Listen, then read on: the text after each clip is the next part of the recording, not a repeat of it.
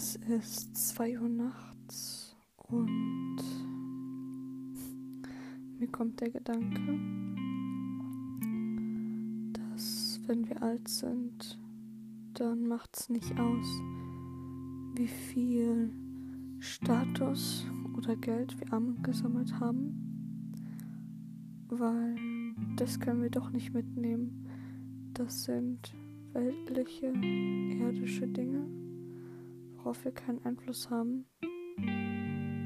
Und diese Werte bestimmen unser Leben in unserer Zeit so sehr, dass wir oft vielleicht andere Entscheidungen machen, anstatt zu überlegen, was ist in meinem Inneren wichtig, was ist mir und meiner Seele wichtig, was tut mir gut, wie kann ich meine meinen eigenen Wachstum fördern, dass ich ähm, mehr weiß, aber nicht mehr unbedingt im Sinne von konkrete Fakten, sondern einfach, dass man weiß, wie und nicht was, wie man ist, dass man Zusammenhänge herstellen kann zwischen seinen eigenen Gedanken und seinem Handeln, dass man das ähm, überblicken kann. Ähm, meine Gedanken für mich, keine Ahnung, auf welche Wege gerade. Ich hatte nur irgendwie den Gedanken und wollte mal gucken, was passiert, wenn ich den Gedanken weiterspinne. Wenn wir davon ausgehen, dass wir nichts mit in den Tod gehen nehmen können. Ich meine, ich sehe das ja im Altersheim. Die Leute haben alle den gleichen Raum und dann ein paar persönliche Objekte drin.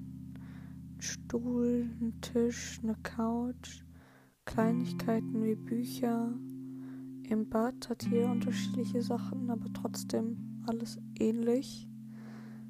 Es sind keine großen Unterschiede. Es ist halt einfach nur der Wert, den man persönlich daran hängt. Ähm, ja, deswegen die Dinge, die man hat, dass die einem so ein bisschen Marie Kondo-mäßig, ob die Joy sparken. Oh man, das ist um zwei nachts sollte man keinen Pod Podcast aufnehmen, das wird so wir.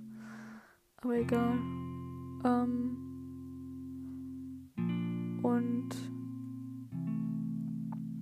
was passiert mit den Dingen, die man hinterlässt, die materiellen Dinge. Die kann man alle nicht mitnehmen. Naja, worum es mir eigentlich geht, ist, was der Tod uns über das Leben lernen kann.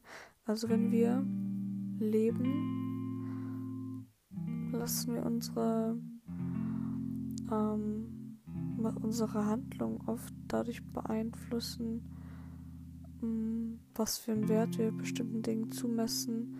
Welchen Job sollte ich jetzt machen wegen Geld oder ähm, dass man auch einfach sagt, man überlebt nur, anstatt zu sagen, wie kann ich meine Zeit mit den Dingen füllen. Also irgendwie ja schon so, weil dann ist halt wieder die Frage, was macht einen glücklich und das muss ja jeder für sich selber beantworten. Aber im Endeffekt, was bei vielen Leuten herauskommt, ist, andere Leute machen einen glücklich. Zeit mit denen zu verbringen und mit sich selber im Frieden zu sein. Und ich meine, klar, jetzt gerade mit der Quarantäne und auch im Alter ist das ein Thema. Oder Leute, die zum Beispiel Behinderung haben und deswegen ausgeschlossen sind. Oder Leute im Gefängnis. Die sind ja immer hm, viel mit sich selber. Und ich glaube, darum geht es mir, dass ich vielleicht mal rundfragen sollte bei den Leuten im Altersheim. Was machen sie, wenn sie die ganze Zeit alleine sind? Oder generell, was machen Menschen, wenn sie alleine sind? Also nicht mehr im Sinne von alleine fühlen, sondern wenn die bei sich selber sind. Wie geht man damit um? Ähm, zurzeit flüchte ich mich halt viel in ähm, die Gemeinsamkeit mit anderen Leuten suchen, halt durch Social Media. Aber das ist ja auch nur, dass man dann vermeidet, mit sich selber zu sein. Ähm, aber alles ist dann irgendwie so eine Ablenkung, auch wenn man dann liest, flüchtet man sich in die Geschichte von anderen. Wenn man einen Podcast hört oder ein Hörbuch, ähm, wenn man was lernt, was ist das dann? Also dann dass man selber wächst, aber dann ist die auch Frage, was lernt man? Oder wenn man künstlerisch tätig ist, was schafft oder was schreibt, um, ähm, was für einen Einfluss hat das auf einen? Ich weiß es nicht. Ich weiß es doch alles nicht. Am Montag. Am Montag ähm, geht mich weiter oder fängt es richtig an, wie man es sagen will. Naja, vielleicht kann ich das mal mitnehmen. Wie sind die Leute für sich selber glücklich? Und wie verbringen sie ihre Zeit? Vielleicht sollte ich die Frage ab und zu immer mal wieder ein paar Leute stellen, wenn die nicht gerade wie am Kopf sind. Okay, ich glaube, ich sollte schlafen gehen. Gute Nacht.